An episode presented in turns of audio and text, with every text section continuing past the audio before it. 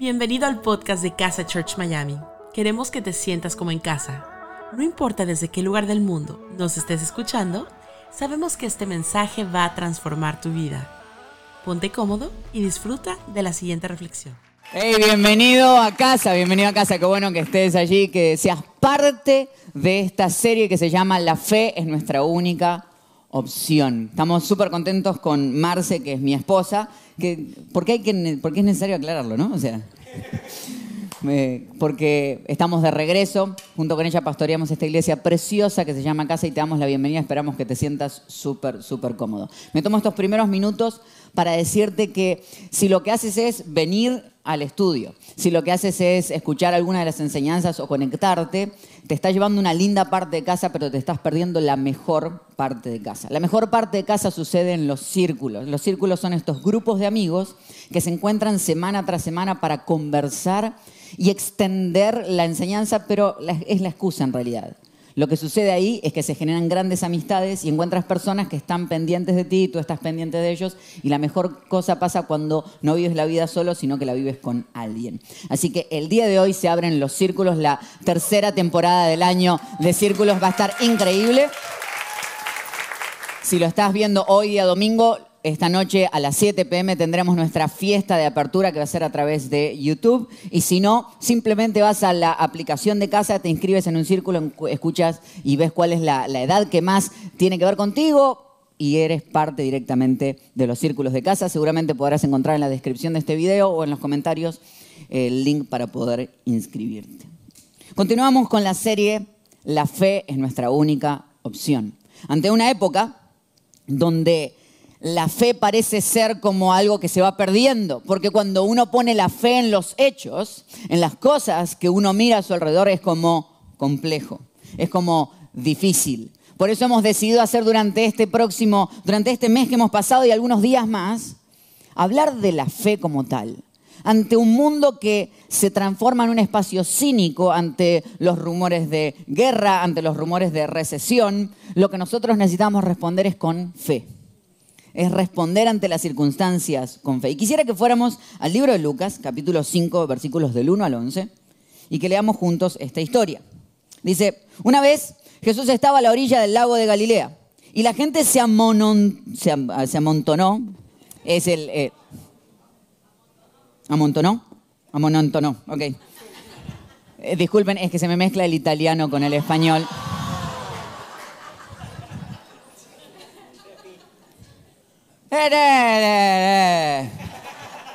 Eso es todo lo que sé decir. Este. Ok, sigamos. Se amontonó alrededor de él para escuchar el mensaje de Dios. Jesús vio dos barcas en la playa.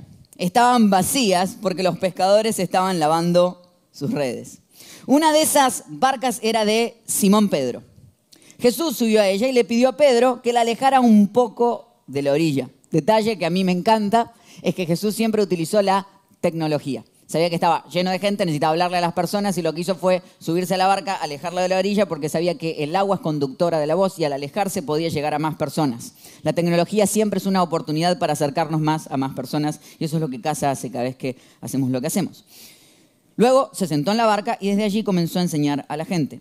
Cuando Jesús terminó de enseñarles, le dijo a Pedro, lleva la barca a la parte honda del lago y lanza las redes para pescar. Pedro respondió, maestro, toda la noche estuvimos trabajando muy duro y no pescamos nada. Pero si tú lo mandas, si tú lo dices, voy a echar las redes. Hicieron lo que Jesús les dijo. Y fueron tantos los pescados que recogieron que las redes estaban a punto de romperse.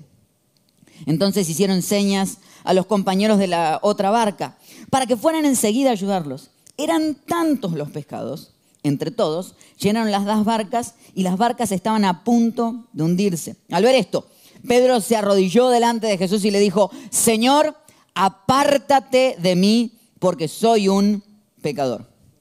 Santiago y Juan, que eran hijos de Zebedeo, Pedro y todos los demás estaban muy asombrados por la pesca tan abundante. Pero Jesús le dijo a Pedro, no tengas miedo. De hoy en adelante, en lugar de pescar peces, voy a enseñarte a ganar seguidores para mí, o en otra versión dice, vas a ser pescador de hombres. Los, los pescadores llevaron las barcas a la orilla y dejaron todo lo que llevaban y se fueron con Jesús. Quiero hablarte en los próximos minutos sobre este tópico que es si tú lo dices. Si tú lo dices. Estábamos en Italia y conociendo distintas cosas. Luego de conocer todo tipo de comidas y todo tipo de dulces. Gracias, Señor. Eh, luego de conocer todo eso, fuimos a, conocer un castillo. Que me encanta porque los italianos es como. Yo pasaba en, pasamos en el carro por darle un castillo y le decía al, pastor que nos había invitado, le digo, mira un castillo. Y me decía, sí, no sé ni cuál es. O sea, es como están tan acostumbrados a esas cosas. A decir, ah, castillo, castillo. Este, entonces, fuimos a uno y estábamos viendo cuál era la entrada y nos pusimos en una fila y había un hombre que estaba delante nuestro y le preguntamos, ¿es esta la fila para, eh, para comprar los tickets para entrar? Y se lo preguntamos, bueno, el pastor se lo preguntó en italiano, yo no, pero, este, scusi, este, pero bueno, y eso. Eh, intento, pero no me sale, era como, ok. Y el hombre dice, la verdad que no sé. Digo, ay, digo, yo, no le entendió en italiano, se lo voy a decir en inglés. Entonces se lo dije en inglés y me dice, I don't know. Ah, y hablando entre nosotros decimos, qué interesante que este hombre no sabe si la fila es o no para comprar los tickets, pero aún así la está haciendo la fila. El hombre estaba esperando, pero no sabía lo que estaba esperando. Estaba haciendo una fila que no sabía si lo iba a llevar a donde tenía que llegar, pero la estaba haciendo así igual. A veces que la fe pareciera que es eso, que es ponerte en una fila que no sabes ni lo que estás esperando. No sabes realmente si lo que estás haciendo va a dar resultado. No sabes si la fe es lo que realmente, crees que es. Pedro dice que pasó toda la noche intentando pescar. Toda la noche. Y de hecho dice que trabajaron muy duro. Y es cierto, la fe necesita que trabajes duro. Pero ¿no te pasa a veces que trabajas muy duro y el resultado es nada? Y das todo de ti y pusiste todas tus ganas y pusiste toda tu fuerza y aunque nos enseñaron en esta sociedad que las cosas se consiguen con trabajo duro, trabajas duro y aún así no llegas a conseguir nada. Y después venimos y, predicamos y te decimos, es que la fe es ver las circunstancias e insistir. Y uno dice, bueno, tal vez lo que me falta es dar una vuelta más. Si intento una vez más, lo voy a lograr y lo intentas una vez más y te vuelve a ir mal. Y vuelves a pasar otra noche de frustración. Pedro acaba de pasar una noche de frustración y dice que está lavando las redes. Se lavan las redes para sacarle la sal y sacarle el agua y sacarle las algas para que no se endurezcan para poder usarlas al otro día. Pedro estaba consciente de que él necesitaba seguir insistiendo. Pero llega un momento donde a veces nos preguntamos si es fe o es capricho. Entonces lo que quiero hacer es durante los próximos minutos que tenemos juntos es contarte algunas preguntas que me he ido haciendo sobre la fe. Y la primera que veo en esto es, ¿es capricho o es fe? ¿Cómo sé la diferencia? ¿Cómo sé la diferencia si lo que estoy haciendo en realidad es un capricho que se me ocurrió a mí? o es fe. Porque hemos escuchado más de alguna vez a alguien que dice, Dios me dijo. Y escuchamos a esa gente que viene y dice, oh, Dios me habló. Y vos lo miramos diciendo, ¿en serio te habló? ¿Cómo es? Una voz, y para colma hay gente que tiene una conexión tan linda con Dios, dice, no, yo estaba en un espacio y vi una visión alrededor mío. Si yo estaba al lado tuyo, no vi nada. ¿Viste esa gente decís, y vi velas que se prendían? Decir, yo no vi nada. Tuve que prender la luz del teléfono porque si no me tropezaba. Entonces, sí, Dios me dijo, y vos a veces sentís que Dios te dijo, pero en realidad sí, ¿será que Dios me lo dijo? Me lo dijo la indigestión que tuve anoche. sé ¿qué es? ¿Cómo sé que lo que escuché es una frase mía? Me encantaba lo que nos enseñaba eh, Gerson, no fue hace un par de semanas, pero en una de sus enseñanzas él decía, yo estoy seguro de que Dios cumple su palabra, eso no tengo duda. La pregunta es si lo que yo recibí es palabra de Dios. Porque Dios cumple sus promesas. O sea, Él cumple lo que Él promete, no lo que se me ocurrió a mí. Porque hay veces que agarro las cosas y es un capricho mío, tengo ganas, me voy a pescar. Entonces yo siento que Pedro está en esa cuestión de decir, ¿será que se me ocurrió a mí salir a pescar hoy? Y a veces que te agarra esa cuestión de decir, hoy es, hoy es mi día, ¿eh? Hoy es mi día, hoy pesco, hoy sí. Y, y después te enojas con Dios. Yo digo, yo nunca te dije que fuera a pescar. Entonces, la primera pregunta es, ¿es capricho o es fe? Y quiero darte una, una fórmula que a mí me hace bien cuando necesito preguntar si es un capricho o es fe. Si las cosas que estás esperando se te ocurrieron a ti o si se le ocurrieron a Dios. Primera cosa, los caprichosos no preguntan. Eso es básico. Si estás en la idea de por lo menos preguntar, estás en la búsqueda de que lo que sea que tienes en tu corazón sea producto de la fe y no producto de un capricho. La primera pregunta es si estás dispuesto a preguntarle a Dios. Porque una vez es que no pregunta porque te da miedo que Dios diga que no. ¿Sí? Hacíamos lo mismo con nuestros papás. Decir, ¿para qué voy a preguntar? Me van a decir que no, más vale lo hago. Preferible pedir perdón que permiso, ¿no? O sea. Entonces, entonces, primero los caprichosos no preguntan. Pero fuera de eso, cuando pregunto, ¿cómo sé que la respuesta vino de Dios? La fórmula se llama PSSP.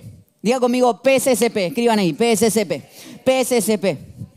PSSP. La primera manera de saber es investigar qué dice su palabra. ¿Sí? Hay cosas que uno le quiere preguntar a Dios y Dios ya las dijo en su palabra, las dijo hace rato. Es decir, decir, Señor, ¿será que debo matar a tal persona? Y bueno, no matarás, o sea. No hay que preguntar mucho, digamos. ¿Será que esto que voy a estafar a tal persona y voy a hacer esta cuestión? Y mucho por preguntar no hay. Su palabra habla por sí sola. De hecho, me encanta lo que dice el libro de Hebreos capítulo 4, versículo 12. Leemos juntos este versículo. Que dice, cada palabra que Dios pronuncia tiene poder y tiene vida. La palabra de Dios es más cortante que una espada de dos filos y penetra hasta lo más profundo de nuestro ser. Allí examina nuestros pensamientos y deseos y deja claro si son buenos o malos. Hay veces que simplemente tengo que agarrar la Biblia y tratar de buscar. No sé cómo buscar, mete en Google. Poné así como buscas otras cosas. ¿Cómo saber si estoy enamorado? Pone, ¿cómo saber si estoy enamorado? Biblia. Agrega Biblia aunque sea. Si no, pero es muy difícil. Intenta. Agarra un versículo, interpretalo. Yo sé, vas a hacer desastres y yo creo que acá Dios me dice que sí. Intenta. Dale una, dale una probada, búscalo en la Biblia, a ver si hay algún versículo que más o menos pega basado en esa indigestión que tuviste. ¿Qué dice su palabra, porque dice que cuando pasamos a través de su palabra nunca somos las mismas personas. De hecho, algo que nos encanta es que cuando predicamos, siempre nuestras predicas tienen Biblia en el medio. Tienen la Biblia como centro. ¿Por qué? Porque creemos que la Biblia tiene este poder de cortar por todos lados. Por eso es que yo hablo de algunas cosas y la gente después dice, hablé un día de economía y la gente dice, ay, pastor, gracias a su mensaje, perdoné a mi mamá. Sí, pero yo no hablé de eso. ¿Por qué? Porque la Biblia tiene el poder de agarrarte donde sea que estés, cortarte y dejarte siendo una mejor persona. Por eso lo primero es preguntar en su palabra. Lo segundo, buscar consejos. Preguntarle a alguien. Preguntarle a alguien que sepa un poco más que tú. De hecho, a mí me gusta poner tres personas para preguntar. Le voy a preguntar a un experto, le voy a preguntar a un amigo y le voy a preguntar a un mentor. Experto, amigo y mentor. Dice la Biblia que en la multitud de los consejos está la sabiduría. O para leerlo de esta manera, los planes fracasan cuando no se consultan, pero tienen éxito cuando se pide consejo a los que saben. La clave es preguntar la pregunta correcta a la persona correcta. Es buscar consejo es preguntarle a alguien qué opina y darle a esa persona el permiso de decirte que lo que estás diciendo es incorrecto. Pues si no, no sirve. Si preguntas si me decís que no, me va a romper el alma porque yo lo amo. Ajá, ¿y qué crees que opine? O sea, si, vas a buscar consejo, la idea es buscar consejo. Me encanta la gente que te viene a preguntar y ya sabe la respuesta. ya sabes la respuesta. La pregunta es si estás dispuesto a escucharlo. Palabra, consejos. Circunstancias. Las cosas que están pasando. Lo tercero es ver si lo que está pasando, más o menos, te ayuda o no. Hay que analizar a veces los hechos de las cosas que están pasando. ¿Se te están abriendo las puertas o no se te están abriendo las puertas? ¿Se te están cerrando las puertas? Hace 20 años que vengo intentando y no podés, bueno, quiero ser futbolista, pero ya tenés 45 años. El que te dice que no, no es que no cree en vos, te está dando un favor, ya es tiempo de abandonarlo. Mi sueño es que Dios me dijo que voy a ser jugador de la N. No me, olvido más el día que le dije a mi papá que quería ser arquero de fútbol.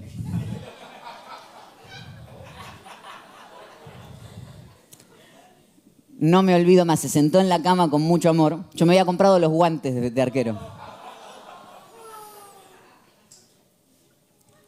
Mi amor me dice, los fatores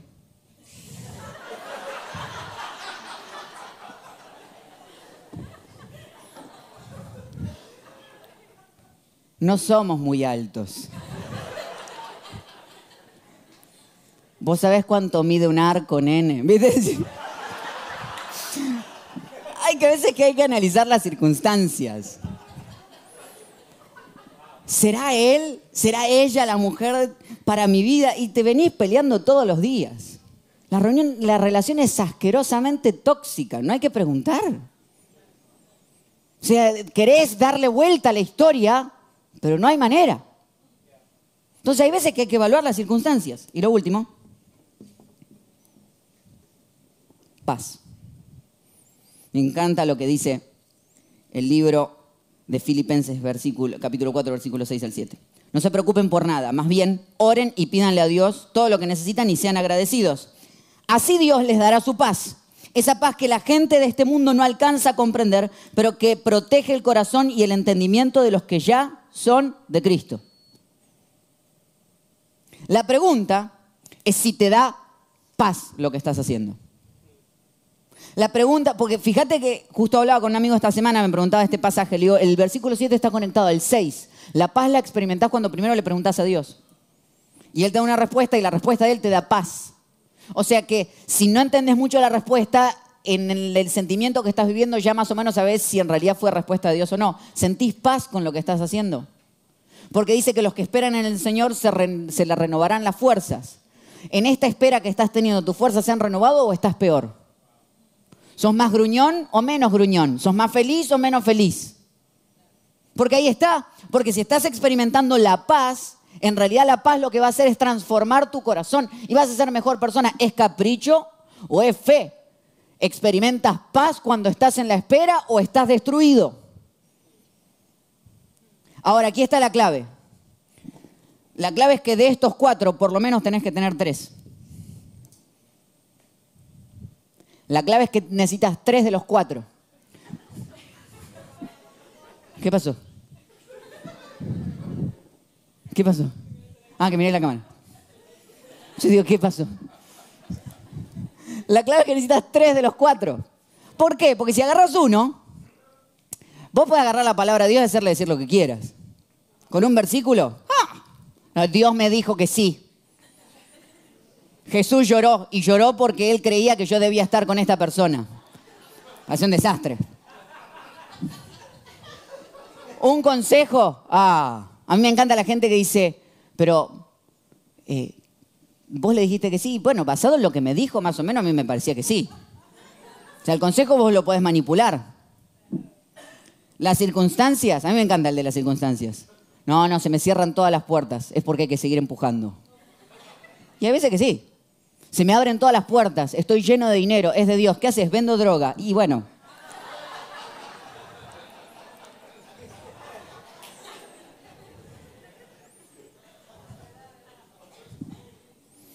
Y la paz. La paz es, creo que es la menos, la más difícil de manipular, porque vos podés hablar todo lo que quieras que sentís paz, pero internamente sabes que no la estás sintiendo. Creo que la paz es de esas que es difícil de manipular. Por eso es bueno que siempre necesitas tener tres de cuatro. ¿Es capricho de fe? Bueno, consulta en su palabra. A veces que en la palabra no lo encuentras, pero si encuentras un buen consejo, evalúas las circunstancias y sientes paz. Dale.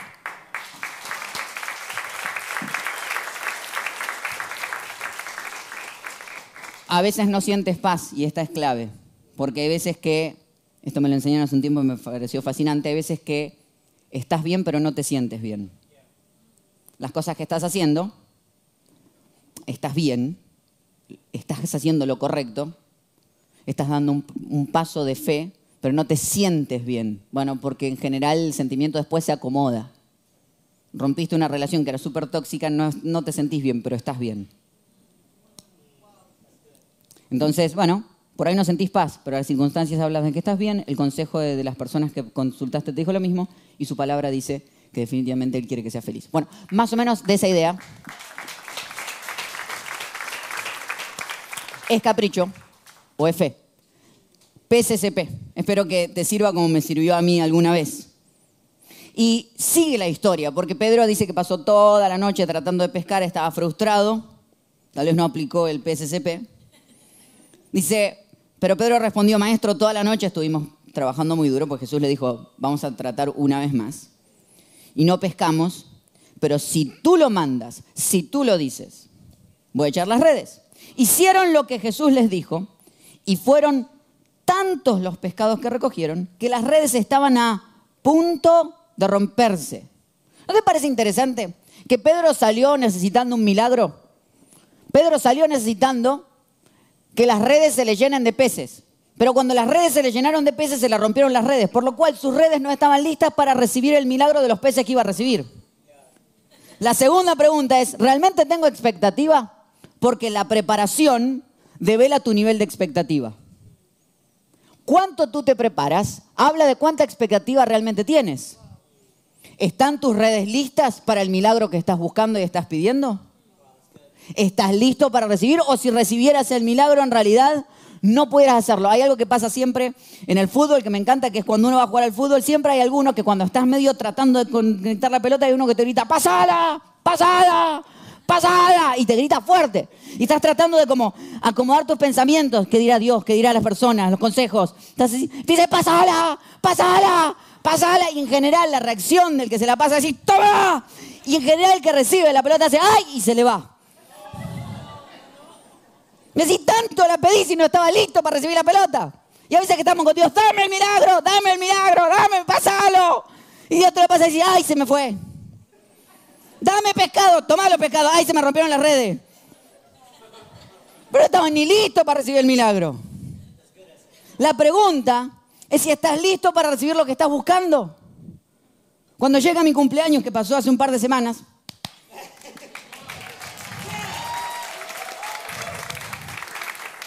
37 años. Y cada vez que digo que tengo 37, ya la gente empezó a decir, ah. O sea, la relación ya no es, ah, es, ah. Es como, no sé qué pasó. No sé qué pasó al 36 al 37. Pero la gente, ah, ah, bueno, ok. Cuando llega mi cumpleaños, yo tengo un problema. Y es que a mí la, la expresión me devela. A mí cuando el regalo es malo, ¡ja! Pues si es materialista, sí, soy materialista, eso sí. No, porque yo te escribí una carta, dame el regalo. Mira, te traje una vela.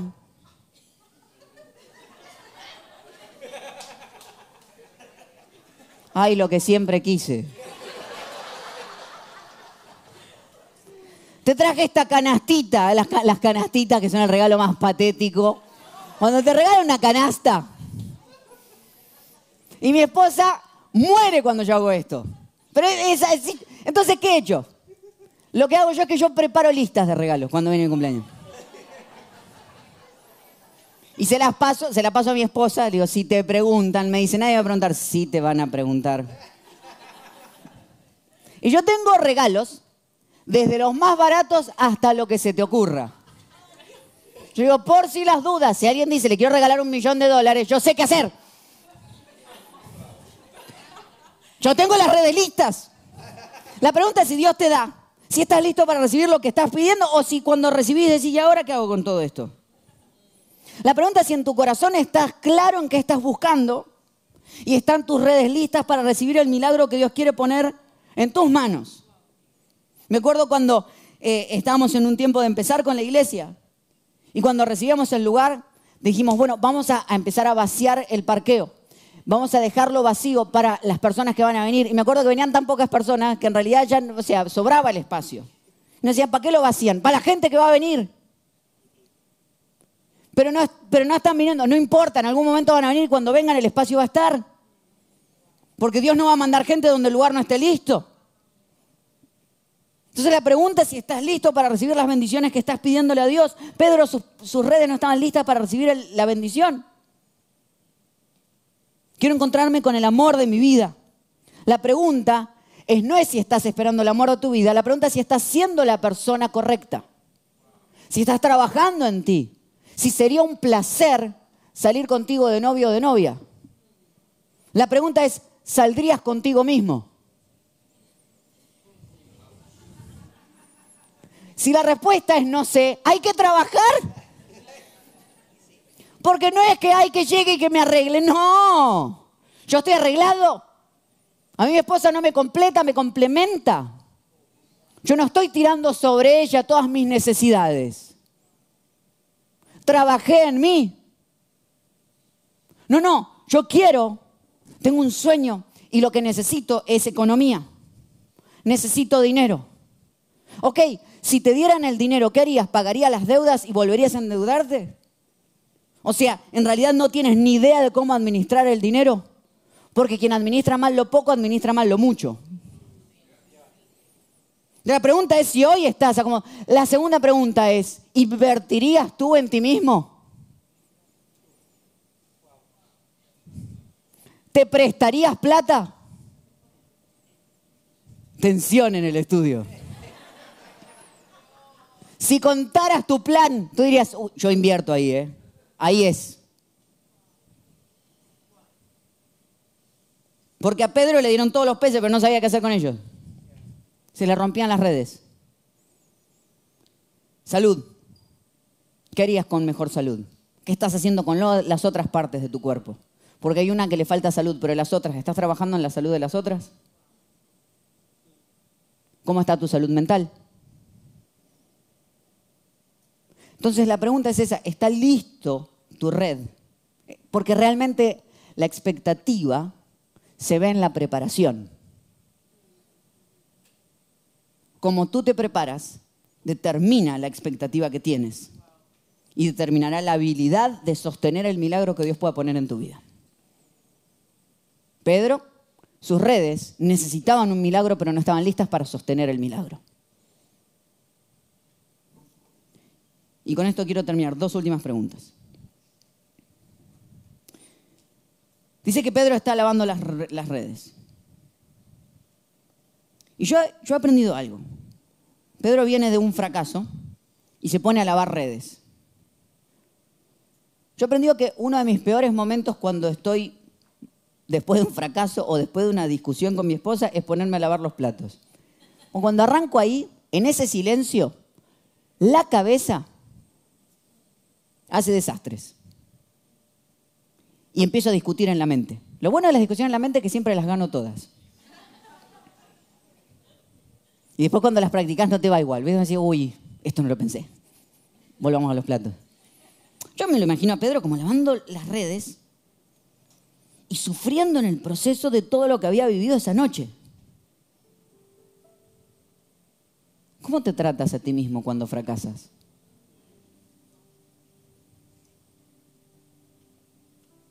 ¿Qué haces contigo mismo? Porque a veces que la, relación más tóxica es la que tienes contigo mismo. Y fíjate lo que pasa en el versículo 8. Después de que Pedro ve el milagro, dice, al ver esto, Pedro se arrodilló delante de Jesús y le dijo, Señor, apártate de mí porque yo soy un pecador.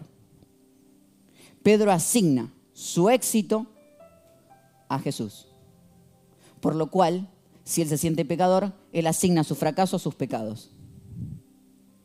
Y hay personas que no lo entienden del todo bien mientras son exitosos, pero el día que fracasan, dices que yo no merecía algo bueno. Tercera pregunta, ¿me siento merecedor de algo bueno? ¿Te sientes que mereces que Dios te dé algo bueno? Porque la mayoría de nosotros lo decimos que sí mientras estamos experimentando lo bueno por el momento. Que mi fracaso comprueba mis inseguridades, todo sale a la flote, todo lo que en realidad pensaba de mí. Y te destruyes, te destrozas en un solo momento. ¿Cómo te tratas cuando tu fracaso comprueba tus inseguridades? Todo eso que pensabas mientras te iba yendo bien, decir, ay, ¿qué pasa si hago esto? Y te llenas y te pones magnético para las cosas malas. Y empiezas a autoalimentarte y decir, es que en realidad yo merecía esto. Yo merecía que me fuera mal. Todos mis errores o lo que fuera que yo sea, no merecía que a mí me fuera bien. Yo en realidad no tengo la capacidad que estas cosas me salgan bien. Y te das cuenta que cuando Pedro se acerca a Jesús y le dice, apártate de mí que soy pecador, Jesús ni siquiera le contesta. No le importa lo que Pedro piense de él. Él igual se lo va a dar. Porque aunque las redes no estuvieran listas, aunque no supiera si en realidad tenía que estar pescando o no, y aunque él tal vez no se lo mereciera, Jesús no le importa los merecimientos. Cuando tú eres hijo, cuando eres abrazado, cuando eres hermano, cuando en realidad estás en el reino, las cosas te dan no por lo que haces, sino por quien eres. Eres hijo, lo vas a recibir. El merecimiento no tiene que ver con lo que haces. El problema es que hay veces que no puedo recibir cosas porque ni siquiera creo que las merezco, entonces ni las intento. Sigo en los mismos lugares porque no me creo merecedor de más. No me creo merecedor de un mejor negocio. No me creo merecedor de una mejor relación. No me creo merecedor de poder encontrar algo mejor que lo que tengo hoy.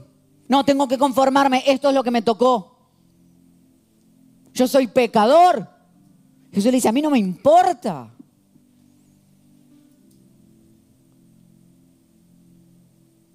Pudieras hoy dejar el merecimiento de lado y entender de que Dios quiere darte algo bueno, sí o sí.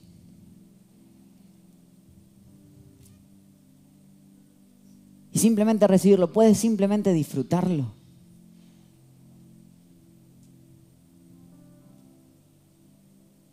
Me encanta cuando, bueno, me encantan los regalos buenos, pero cuando mi esposa a veces me da un regalo muy bueno, claro, cuando estás soltero y te dan un regalo bueno, así buenísimo, lo pagó el otro, pero cuando estás casado, y vos lo recibís, decís, Entonces, en el proceso, yo estoy haciendo números en la cabeza mientras tengo la caja en la mano. Y él me dice, ¿pero no te gustó? Sí. Concepto regalo. O sea, y me dice, podés disfrutarlo. hay veces que se nos entrega algo y estamos pensando en lo próximo y las cosas. Puedes simplemente disfrutarlo. Puedes simplemente tomarlo y decir, ah, esto es todo lo que necesitaba. Pudieras hoy disfrutar de un buen día, de una buena familia, de buena conversación con amigos, de un buen trabajo, de una buena oportunidad.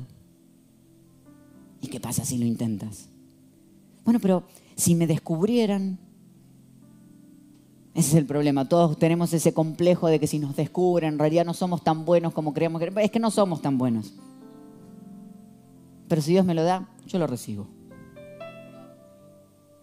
Es que si descubren que no soy tan buena, es porque tal vez no lo eres. Y ve y disfrútalo. Y lo último. Santiago y Juan, que eran hijos de Zebedeo, Pedro y todos los demás estaban muy asombrados por la pesca tan abundante. Pero Jesús le dijo a Pedro, no tengas miedo. De en adelante, en lugar de peces, pescar peces, puede enseñarte a ganar seguidores para mí, pescar hombres, personas. Los pescadores llevaron las barcas a la orilla y dejaron todo lo que llevaban y se fueron con Jesús. A mí esta parte de la historia, a mí me sorprende.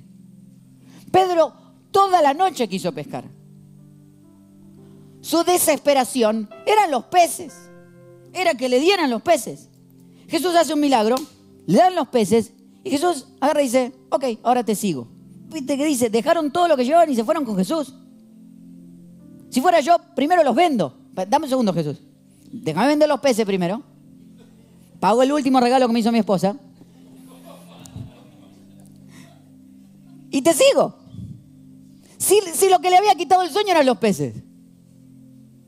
Ahora lo tenía y se da cuenta que no lo llenaba. Somos tan malos, somos muy malos prediciendo lo que nos hace felices. Nos desesperan cosas. Nos sacan el sueño. Y el día que lo consigues, sentiste que subiste la escalera pero que la pusiste en la pared incorrecta. Llegué hasta arriba, pero no soy feliz. Pedro tiene los peces. Yo creo que hasta Jesús agarró uno de los peces. Esto era lo que te quitaba el sueño y le pegó en la frente con el pez. Esto era. Yo creo que dijo, esto era, esto era lo que te quitaba el sueño, aquí lo tienes. ¿Y ahora cómo te sientes? Y Pedro dijo, igual que antes. Entonces Jesús le dijo, sígueme. Y vas a ser pescador de hombres. Que hoy lo entendemos. Pero imagínate lo que fue para Pedro. Dijo, si la red que yo tengo no me alcanzaba para los peces, ¿qué voy a hacer con la gente? Decía, ah, no, porque hay que entender la metáfora. No, no, pensá lo que le pasó a Pedro cuando dijeron vas a pescar gente. Desesperante. No entendía, no tenía ni idea. Es que hay veces que las cosas que Jesús te llama, no tienes ni idea de a qué te está llamando. Pero Pedro dice, si tú puedes hacer eso, puedes hacer cualquier cosa en mi vida. Lo que sea que me estés prometiendo, yo lo quiero. Estábamos en, Italia y fuimos a, comer a un lugar y con, Humberto, que es el, pastor de, de, la iglesia allí en Italia, él cada vez que apuntó a algo, comimos bien. Él decía, comamos esta pizza, deliciosa.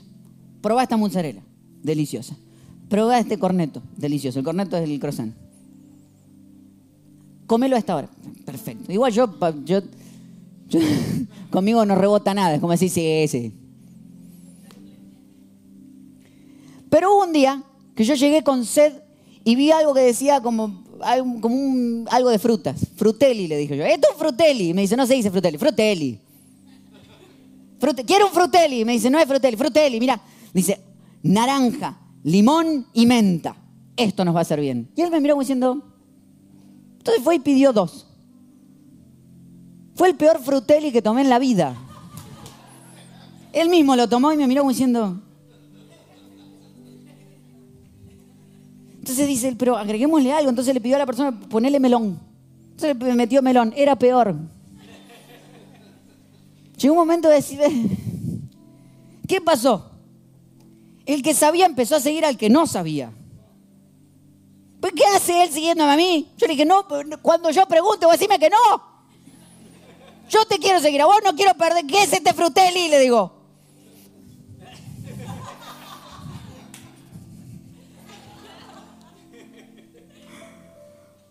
¿Qué, ¿Qué hace él siguiéndome a mí? Si yo lo tengo que seguir a él. ¿Por qué? ¿Por qué voy a creer que mis ideas son mejores que las de él si él sabe? Por eso Pedro cuando Jesús se sube en la barca le dice maestro, que en otras versiones es lo mismo que se utiliza para decir capitán. O sea, Jesús se subió en la barca y le dijo, yo, y Pedro le dijo, tú eres el capitán a partir de ahora.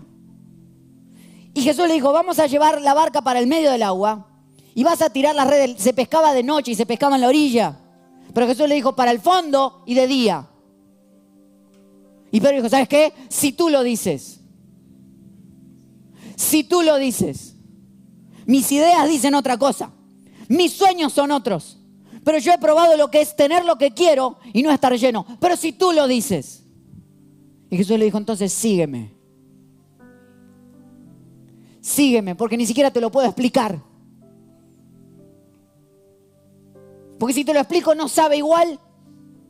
He pasado todo el tiempo allá en Italia. Le decía al mesero, quiero uno de... Y era como... Entonces me tocaba agarrar el mesero de la mano, llevarlo al coso y decir, ese quiero. Porque hay cosas que se experimentan cuando lo, seguís a la persona y lo ves. Hay cosas que vas a experimentar con Dios cuando lo sigas. Que no te las puede explicar antes. Contámelo todo, yo quiero saber. No tiene gracia. Cuando salió la casa de papel, me paré aquí adelante y le dije, ok, tranquilos, les voy a contar el final de la casa de papel para que no sufran. Y la gente dijo, no, no, hubo gente que se paró de la iglesia y se fue. Se ha dicho peores cosas, pero quise contar el final de casa de papel la gente se fue de la iglesia. Digo algo que bíblicamente está mal, no importa, se quedan, aplauden. La casa de papel, casa de papel no, hay límites. Entonces, ¿eh, ¿pero por qué? Te cuento al final, así no sufrís. Así no sufrís con el profesor. Tranquilo, tranquilo. ¿Ves que algunos están? ¿Por qué? ¿Por qué no querés que te cuente el final? Si te cuento el final no sufrís. Porque el sufrimiento, en realidad, lo que, tú lo que yo digo sufrimiento, tú lo transformas en diversión. Porque el vivir día a día te da una expectativa de entender lo que estás viendo. Entonces, ¿para qué quieres que te cuenten el final de tu vida? Va a perder la gracia. La fe no es en las circunstancias. Pedro entendió que no es fe en algo, es fe en alguien. No es tener fe en que hoy me va a ir bien, es entender de que creo en Él y Él asegura que las cosas que yo haga, Él está al lado mío, que Él es bueno. La pregunta última es, ¿realmente confío que Dios tiene mejores planes que los míos? ¿Estás dispuesto hoy a soltar tus planes y decir, mira Dios, tú eres el capitán de este barco? Haz conmigo lo que quieras, porque sé que tú eres bueno. Y aunque me duela y aunque no quiera, yo lo suelto. Porque ¿por qué vos me vas a estar siguiendo a mí cuando lo mejor es que yo te siga a ti, que tú tienes mejor idea de dónde debo ir? Y si has hecho tantas cosas buenas por mí, ¿por qué las has hecho? Porque aunque he pasado sufrimientos, todavía estoy vivo. Porque estoy aquí, porque he mirado para atrás y sigo declarando que tú eres bueno. La bondad de Dios es cierta y cada vez que digas que Dios es bueno, entonces agarra tus planes, dáselo a Él y haz lo que tú quieras. Y que cuando se suba en tu barco, tú le digas, sí, mi capitán. A donde tú quieras. Porque seguramente tus planes son mucho mejor que los míos. La gran fe de Pedro, ¿sabes qué fue? Empujar la barca y tirar las redes. No tuvo una gran fe, no dio grandes... La pregunta es qué Dios puede pedirte esta semana y que hagas ese pequeño paso. Y le creas. Y le confíes. Porque tal vez lo que te ha quitado el sueño, cuando lo tengas, no te lo devuelva. Pero tal vez hoy digas, mira Jesús, quiero seguirte. Y no sé qué es eso de pescar gente pero seguramente debe estar mucho más bueno que lo que estoy viviendo hoy. No sé qué es eso, pero quiero probarlo. Señor, te damos gracias en este día. Porque nosotros no tenemos fe en algo específico. No es que andamos diciendo, ah, este es el sueño que me tiene que salir bien. No, tenemos fe en ti. Y tú no has fallado.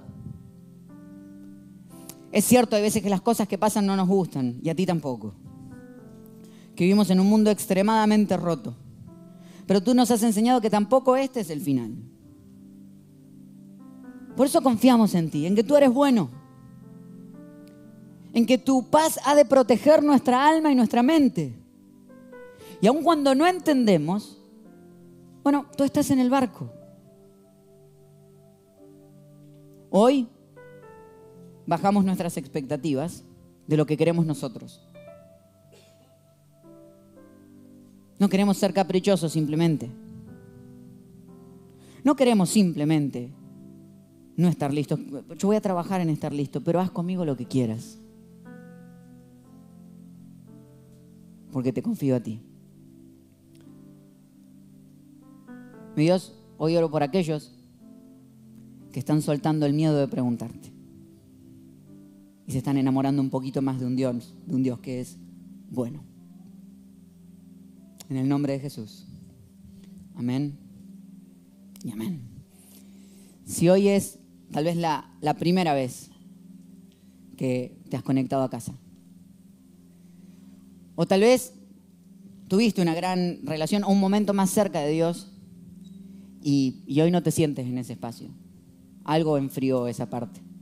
Mi invitación hoy es a que dejes de confiar en algo y empieces a confiar en alguien a que hoy puedas poner por primera vez fe en Jesús. Y como te das cuenta, estoy hablando de una persona, no de una religión, porque la idea no es que cambies de religión a religión. Lo que menos necesita este mundo es otra división más. Pero sí que empieces una relación. Que empieces a hablar con Jesús, a conversar. Tener fe en Él a veces es simplemente abrirte a conversar, de la manera que te salga. Y si hoy quisieras dar esa oportunidad, o tal vez hace años lo tenías y hoy se apagó un poquito, y lo lindo es que Jesús no anda llevando las cuentas de qué hiciste o qué no hiciste, estás feliz de que quieras tener una relación con Él. Quiero invitarte a que si es así, cuando yo diga tres, vas a escribir en el chat, Jesús te necesito, si tú eres la persona que necesita empezar una relación con Jesús. O si estás en el estudio, lo vas a decir con todos nosotros en voz alta. ¿Estamos listos? Uno, dos, tres, Jesús te necesito. Hmm. Me encantaría que por un momento pudiéramos cerrar todos los ojos. Y quiero guiarte en esta primera conversación que vas a tener con Jesús. Bien corta, bien sencilla que repitas después de mí y le digas, Señor Jesús, te abro mi corazón. Te necesito. No entiendo mucho, pero te necesito. En tu nombre. Amén y amén. Y le damos un fuerte aplauso a las personas que tomaron esta decisión en el día de hoy. Por habernos acompañado en esta enseñanza de Casa Church Miami. Esperamos que haya sido de mucha ayuda. Te invitamos a que lo compartas en tus redes sociales y que nos dejes tus comentarios. Para más información de nuestras actividades o para conocer más de nuestra iglesia, puedes ingresar en casachurch.miami y seguirnos en nuestras redes sociales. Antes de despedirnos queremos declarar bendición sobre tu vida. Que el Señor te bendiga y te guarde, que haga resplandecer su rostro sobre ti, que tenga de ti y de nosotros misericordia y que ponga en tu vida paz.